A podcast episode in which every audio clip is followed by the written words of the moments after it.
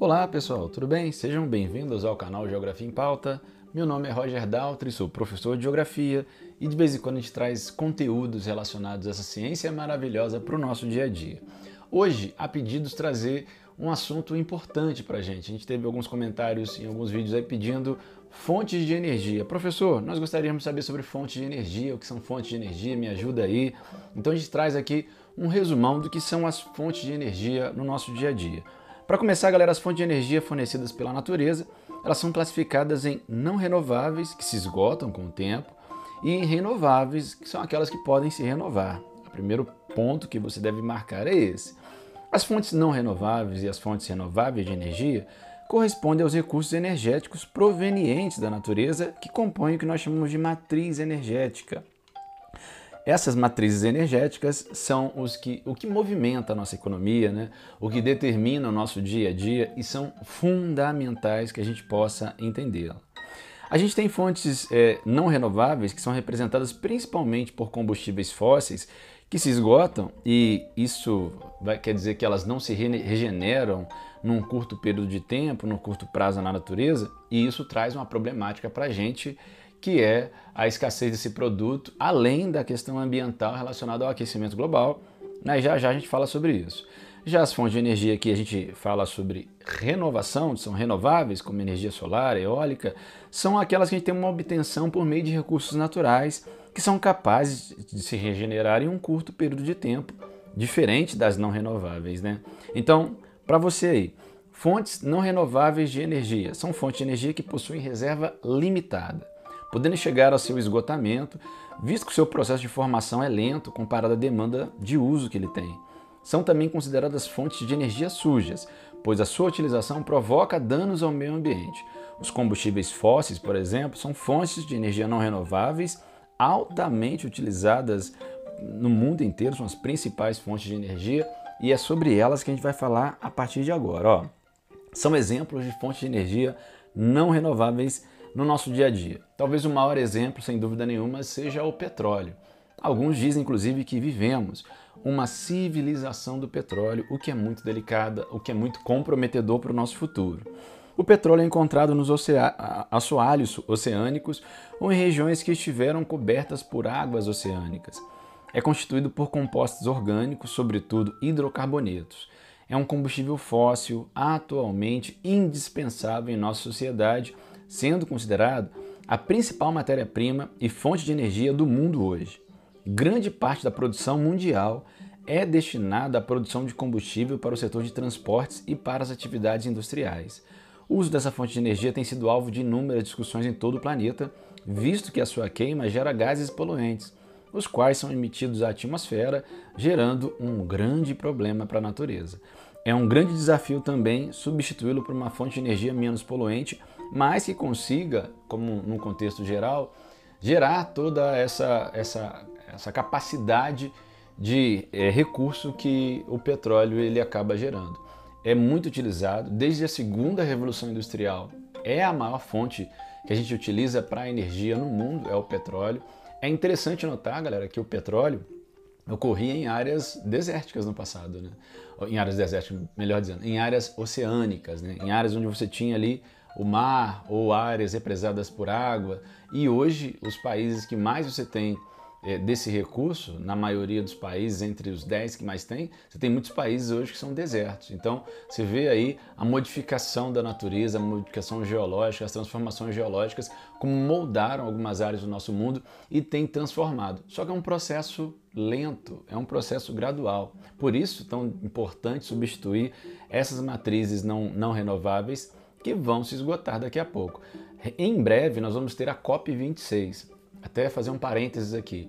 A Conferência das Partes lá em Glasgow, na Escócia, no Reino Unido, vai acontecer agora em novembro e vai ser discutido muito a temática meio ambiente, a temática relacionada principalmente ao aquecimento global, aos créditos de carbono, a reserva do carbono, a neutralidade do carbono na atmosfera, já que ele é um dos principais elementos que contribuem para o aquecimento global. E sem dúvida nenhuma o petróleo vai estar nessa discussão aí, a queima dos derivados de petróleo, já que são um dos grandes vilões para esse, esse aquecimento global e para todo esse problema que nós estamos tendo climático nesse momento, tá bom? Então, petróleo, principal fonte, e alguns classificam como vivemos uma civilização do petróleo que precisa ser substituído. Em algum podcast ou vídeo que a gente fizer mais à frente, vamos falar um pouquinho sobre essa civilização do petróleo, sobre como se dá esse processo de transformação do petróleo, de refino do petróleo, falar sobre o Brasil, inclusive, que é um país que tem uma dinâmica muito interessante, que tem o pré-sal, que, que exporta petróleo para alguns países do mundo, como para a China, para a Índia. O Brasil exporta petróleo para esses lugares, apesar de ser ainda um petróleo mais bruto.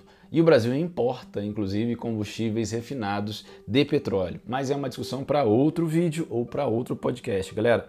Uma outra fonte muito importante, a terceira mais fonte, maior fonte, mais utilizada fonte do planeta hoje, gás natural. Assim como o petróleo, o gás natural pode ser encontrado em solo oceânico. É caracterizado por ser uma, uma mistura de hidrocarbonetos leves na forma gasosa. Suas reservas podem ser encontradas geralmente onde também há petróleo. Seu uso intensificou-se nas últimas décadas, principalmente na geração de energia elétrica e também como combustível automotivo. Apesar das semelhanças com o petróleo, o gás natural é considerado menos poluente e, consequentemente, menos agressivo ao meio ambiente, apesar de agredir, tá, galera? Seu uso para a produção de energia possui custo mais baixo. Rússia e Estados Unidos detêm cerca de 40% da reserva de gás natural que tem no planeta. Tanto que a Rússia é um país que fornece muito gás natural para a Europa. A gente tem sistema de calefação no continente europeu que depende muito, inclusive, desse gás russo, mas é uma dinâmica para a gente pensar mais adiante. No Brasil, nós temos um gasoduto, o Bolívia-Brasil, que sai de regiões produtoras na Bolívia, através do território brasileiro, também muito significativo. Então, fica, fica a dica aí. O Brasil, inclusive, importa esse gás da Bolívia a um preço bem interessante para a nossa economia, para o sistema industrial, para o motor industrial brasileiro, tá? principalmente o sul e sudeste brasileiro são abastecidos por esse gás natural vindo da Bolívia. Carvão mineral. Também combustível fóssil, a segunda maior fonte de energia do planeta. Durante a Revolução Industrial, o carvão foi a matriz energética mais utilizada no início. O carvão são as rochas que se formam a partir de processos de sedimentação e decomposição, possuindo em sua composição carbono não cristalizado. Quanto mais antiga a sua formação, maior é o seu teor de carbono e, consequentemente, maior a sua qualidade, menor, menor a quantidade de, de água no processo, o que faz com que ele seja mais combustível né? e seja um elemento importante para a indústria também. O carvão é considerado o mais poluente dos combustíveis fósseis e também o que possui as maiores reservas no planeta. A China é o grande destaque aí na produção de carvão mineral no mundo. Então, galera, dessas três são as três maiores fontes. O petróleo é a maior, a segunda maior fonte é o carvão e a, o carvão mineral, tá? E a terceira é o gás natural. Os três são combustíveis fósseis, são combustíveis encontrados em rochas sedimentares. Isso é importante também do ponto de vista geológico. E são combustíveis poluentes. O petróleo é muito poluente na sua queima, na sua combustão, e o carvão ainda pior do que o petróleo, ao liberar inclusive partículas que vão estar em suspensão, que vão trazer problemas muito sérios, inclusive para a vida humana, para a respiração humana, para a saúde humana, e além de tudo, nós temos a questão do aquecimento global que não pode ser deixada de lado. Pessoal, atenção, tá? Fica ligado aí nessa, nessas fontes de energia não renováveis, principalmente nessas três que são as mais significativas. Também a gente pode falar da energia nuclear, que não é um combustível fóssil. Opa, parou aí? Não é um combustível fóssil, tá, galera? Mas a energia nuclear é por meio de um processo de fissão nuclear que se obtém a energia nuclear. Na, na, natureza, o único elemento que permite realizar esse tipo de processo de fissão é o urânio. No passado, a energia nuclear era produzida inclusive para fins militares. É claro que a gente consegue é, produzir energia elétrica a partir disso, isso é muito importante para o nosso dia a dia. Ah, para alguns países mais do que para outros. No Brasil, nós temos, por exemplo, Angra 1 e Angra 2 e a construção, que não sai do papel, não sai mais de Angra 3 mas a gente também tem essa produção. Inclusive, estamos desenvolvendo um submarino nuclear em parceria aí nesse momento com a França. E é uma coisa que já era para sido, já está tá terminado, vai demorar mais alguns anos, é uma tecnologia nova, tecnologia, tecnologia de poucos países do mundo, mas que é interessante falar sobre isso também. É, essa energia, energia nuclear, é considerada uma energia também esgotável, apesar de ser limpa. Hum, professor, limpa, esgotável? É, é uma energia que se esgota porque é um recurso da natureza. Né? Por exemplo, o urânio que você vai utilizar, ele não é renovado com tanto, uma velocidade muito lenta. Então, se utilizar demais, obviamente, ele tende a se esgotar. É limpa porque no seu processo de obtenção é, desse, da, da, da sua forma de utilização, não há emissão de gases de efeito estufa à atmosfera. O problema maior, ele não emite gases de efeito estufa, então ele não está na problemática da questão que envolve o aquecimento global. Porém, por isso é considerado limpo. Porém, o material rejeitado ao longo do processo deve ser manuseado com extremo cuidado, pois ele continua radioativo e pode contaminar pessoas e ambientes em diferentes lugares. O uso desse tipo de energia é questionado por estar associado ao desenvolvimento de armas nucleares e também porque pode representar riscos à humanidade. Vamos lembrar aí, galera, do que aconteceu em Chernobyl, no Chernobyl. A gente teve na, na, antiga União Soviética né, um problema lá em 1986 muito delicado, que foi o maior acidente nuclear da nossa história. Mas tivemos outros, tivemos nos Estados Unidos, tivemos no Brasil, inclusive, no final da década de 80 também, um problema relacionado ao césio. Então, claro que não era nesse, nesse é, questão de uma usina nuclear com vazamento nuclear. Recentemente nós tivemos em 2011 também em Fukushima um vazamento relacionado a um tsunami. Então é uma problemática muito delicada essa que envolve o manuseio da energia nuclear.